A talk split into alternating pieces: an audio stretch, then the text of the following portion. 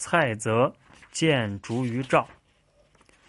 蔡泽被赵国驱逐，于是他亡命韩魏。途中，他的郭赵被人抢去。这时听说秦相应侯范雎推荐郑安平、王继，可是后来两人都犯了重罪，以致使范雎感到很惭愧。因此，蔡泽才西去秦国。当他要觐见秦赵王时，就故意事先派人发出豪语，激怒范雎，说。燕国大纵横家蔡泽乃是天下雄辩之士，只要他一见秦王，秦王必然任命他为相国，而夺取当今相国范雎的职位。范雎听说这话以后，就派人找来蔡泽。蔡泽一进入范雎的官邸，只是对范雎拱了拱手，范雎感到很不高兴。等到两人坐下交谈后，蔡泽又态度倨傲，于是范雎就质问说。你曾对人扬言，你将取代我秦国相国之位，有没有这回事儿？蔡泽回答说有。范雎说：“那我倒愿意听听是什么道理。”蔡泽说：“哎，阁下为什么见识这样迟钝呢？即使是四季的转移，也是本着功成身退的自然法则。而一个人活在世界上，手脚都很健康，耳朵也很灵敏，眼睛也很明亮。”而内心像圣人那样闲置，这不是一个人殷切期望的吗？范雎说：“是的。”蔡泽说：“以人为礼，以义为则，施恩德于天下，天下人都会由于感恩而崇拜他，并且都希望拥护他为君王，这不也都是雄辩家殷切期望的吗？”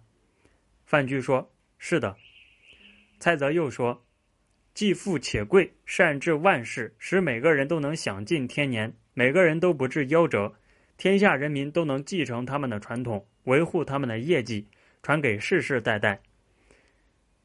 民和兼而有之，恩泽流传万年，受人永远赞美，和天地同其始终。虽说这不是施行仁义的结果，不也是圣人所说的吉祥善事吗？范雎说：“是的。”蔡泽说。例如秦国的商鞅、楚国的吴起、越国的文种，他们最后也都完成了他们的愿望了吗？范雎知道蔡泽是为了要使自己陷入窘窘境，回答说：“为什么不可以？说起商鞅侍奉秦孝公，终身尽忠，绝无二心，公而忘私，赏罚分明，秦国大治，竭尽智能，表露痴心，然而却招致秦国人的怨恨和责怪。”他为秦国而欺骗老朋友，俘虏魏公子谋，最后终于为秦国擒获魏将而大破魏军，扩充疆土达一千里之多。吴起侍奉楚悼王，绝对不以私损公，更不用谗言来隐藏终结。每当遇到英雄的大事，就不顾毁誉，一心想要使君王成就霸业，国家富强，而且不畏惧一切灾祸和邪恶势力。大夫文种侍奉越王勾践，当君主陷于困辱惨境时，他忠心爱主而不懈怠。君主虽然被敌人俘虏，仍然竭诚尽智，没有背弃国家，而且不夸耀自己的功劳，即使富贵也不骄傲。像以上这三位忠臣，可以说是义行的极致和忠贞的典范。所以，君子总是牺牲性命来完成名节，只要是大义所在。虽然牺牲生命也无所懊悔，为什么不可以呢？蔡泽说：“君主圣明而臣子贤能，这都是天下人民之福；君主英明，臣子忠贞，这是国家之福；父亲慈爱，儿子孝顺，丈夫讲信义，妻子有贞洁，这是家庭之福。然而比干忠君爱国，却不能维护殷朝的存在；伍子胥虽然贤能，却不能使吴国保存不灭。”中太子虽然孝顺，而晋国仍然不难不能避免内乱；虽然有忠臣孝子，国家仍旧不免灭亡骚乱。这是什么道理？主要是没有明君贤父来采纳忠臣孝子的建议的缘故。所以天下因为君父不仁不义而蒙羞，臣子也因此而难免受其害。假如一定等到死才能尽忠成名，恐怕就连微子也不足以成为仁人。孔子也不足以成为圣人，管仲也不足以成为伟人。范雎以为蔡泽的话很对。蔡泽略微稍待一会儿，接着说：“商鞅、吴起、文种，他们为人臣，能够尽忠立功，这都是出于他们的心愿。红腰大臣是周文王，周公辅佐周成王，难道不也是尽忠吗？然而就君臣而论，商鞅和吴起、文种等人，他们的心愿又怎能和红腰、周公相比呢？”范雎说：“商鞅、吴起、文种等人。”当然还不如洪邀、周公。蔡泽说：“然而阁下的主君与秦孝公、楚悼王、越王勾践相比，究竟谁仁慈而又信任忠臣，何不欺凌故旧呢？”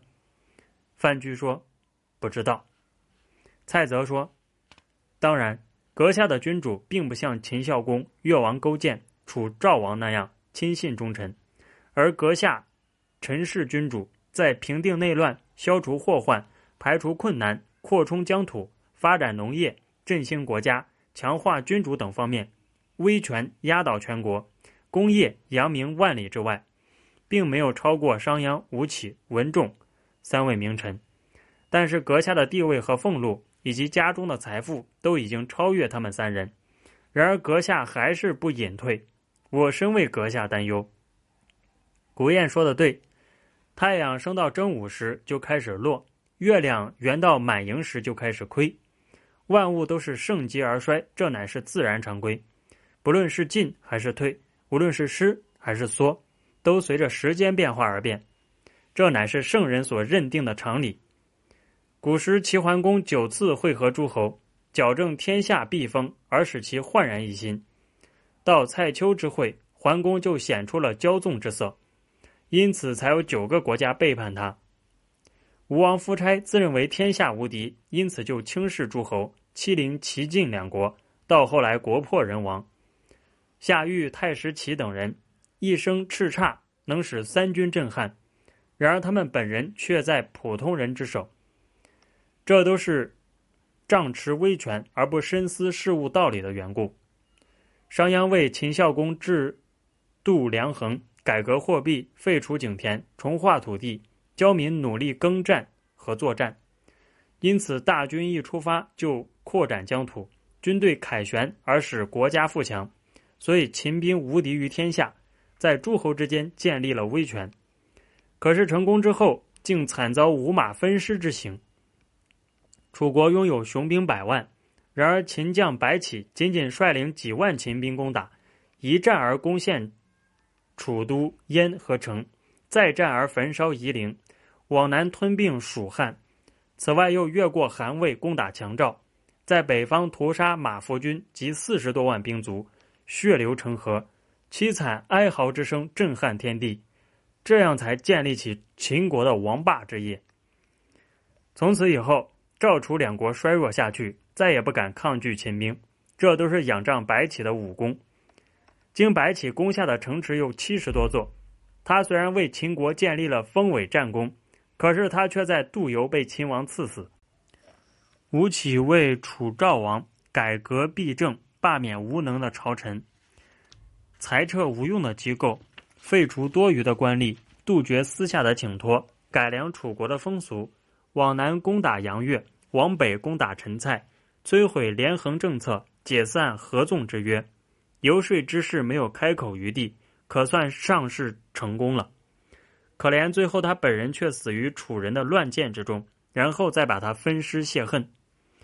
越大夫文种为越王勾践开疆拓土，发展农业，率领四方军队和全国上下人民击败吴国，生擒吴王夫差，完成了越国的霸王功业。可是到头来，勾践却把他杀死。这四位贤臣都是由于攻城而不退，才为自己招来杀身之祸。这就是所谓“生而不能屈，往而不能反”。只有范蠡深知明哲保身之理，于是就以超然的姿态功成身退，远离人间的是非之门，驾轻舟渡海遁世，隐姓埋名经商，而成为巨富陶朱公。难道阁下没看过赌博的人吗？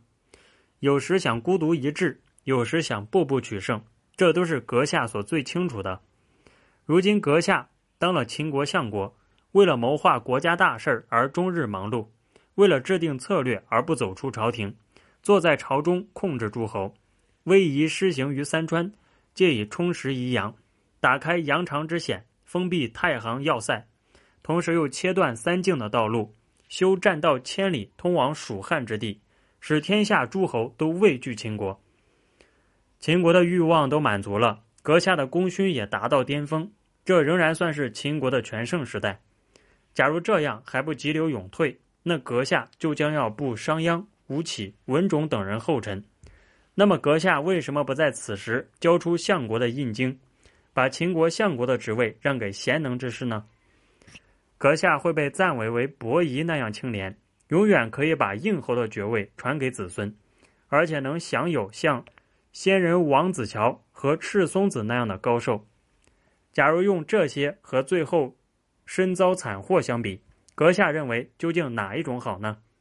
假如确实是这样的话，那么阁下是采行哪一种方式呢？范雎说：“您说得好。”范雎说完这句话以后，就把蔡泽延入内室，视为上宾。几天后，范雎入朝对秦昭王说。在臣的宾客中，有一位刚从山东来的，他的名字叫蔡泽。此人能言善辩，臣所见过的人实在很多，但是没有一个能赶得上这位辩士。臣实在不如他。于是秦昭王就召见蔡泽。经过一番密谈之后，赵王对他很满意，于是就拜为客卿。这时范雎就称病不朝，并且请赵王允许辞去相国职位。赵王一再挽留他。他说他病得很严重，最后终于接受他的辞呈。于是赵王就采纳蔡泽的策略，任命蔡泽为秦国相国，往东吞并东周。蔡泽出任秦国相国几个月，就有人开始诽谤他。